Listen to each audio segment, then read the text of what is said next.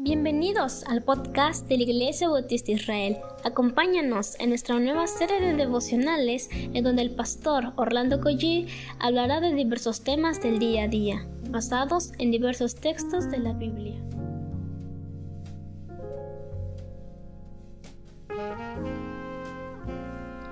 Muy buenos días queridos hermanos.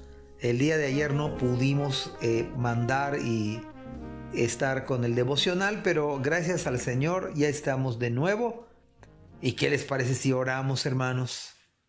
Padre, muchas gracias te damos por esta oportunidad que nos das el día de hoy de escuchar tu palabra, Señor. Danos la inteligencia, también la sencillez para aceptar nuestros errores, Señor, nuestras equivocaciones, el cuidado, Señor, y las alertas que tú puedes mandarnos a través de este tiempo juntos, Padre.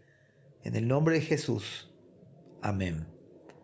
Mire, estamos en Isaías capítulo 9, hoy leeré versículos 17 y 18. Soy el pastor Orlando Collí de la Iglesia Dios Fuerte y de la Iglesia de Israel. Dice el Señor, por tanto, el Señor no tomará contentamiento en sus jóvenes, ni de sus huérfanos y viudas tendrá misericordia, porque todos son falsos y malignos, y toda boca habla despropósitos. ¿Sabían ustedes que es la primera vez que yo puedo leer con detenimiento que el Señor no va a tener misericordia de los jóvenes, ni de los huérfanos, ni de las viudas? Cuando hemos leído en otros pasajes bíblicos que el Señor es defensor de huérfanos y viudas. Y cuando hemos visto a la luz de, las escrituras que Dios ha usado a jóvenes como Samuel, como David, entre otros, como José. Pero cuando la palabra del Señor dice que no tomará contentamiento en sus jóvenes, esto me alarma. Esto me, alarma en el sentido de que ¿Qué cosas hicieron los jóvenes de tal modo que no agradaron al Señor?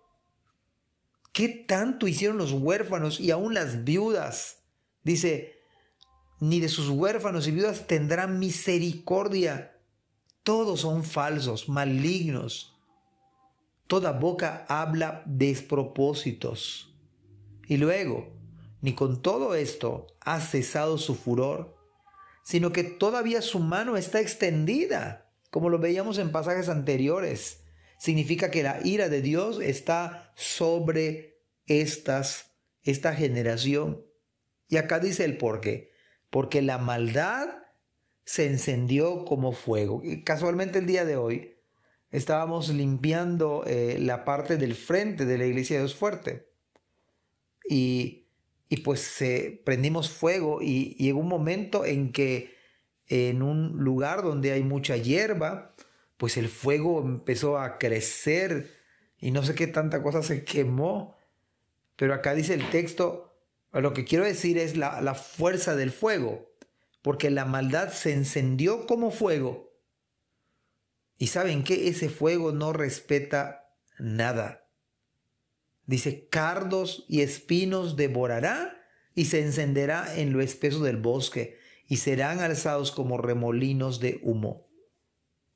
Este es un contraste total con lo que el padre dijo acerca de su propio hijo. El padre dijo de su hijo, este es mi hijo amado en quien tengo complacencia. En verdad, hermanos, el centro de nuestra vida debe ser buscar, escúchelo bien, que usted y yo procurar perseverar en buscar agradar a nuestro Dios. El texto da evidencia de una falta de contentamiento de Dios para con esa generación de jóvenes, de huérfanos y viudas. Y parece ser que esta generación habían colmado la paciencia del Señor. Es verdad, el Señor es lento para la ira y grande en misericordia pero en este caso de esta generación se habían corrompido tanto. Tuvo que pasar, por supuesto, algo, como dice acá, como un fuego abrasador. que el Señor determinó aplicar su ira sobre un pueblo obstinado. Su maldad fue comparada con el fuego que devora un bosque. Pero en cambio, podemos decir, el contraste, el Señor fue y es toda bondad. El Señor aprendió obediencia, fue toda obediencia. El Señor fue toda justicia, toda misericordia. Por eso el Padre dijo puntualmente, este es mi Hijo amado en quien tengo complacencia. Y ese es el contraste total, cuando Él dice, no tomará, el Señor no tomará contentamiento en estos, en aquellos y en estos otros. Amados hermanos, que el Señor bendiga su palabra en nuestros corazones y en nuestras mentes. Gracias por escuchar este podcast.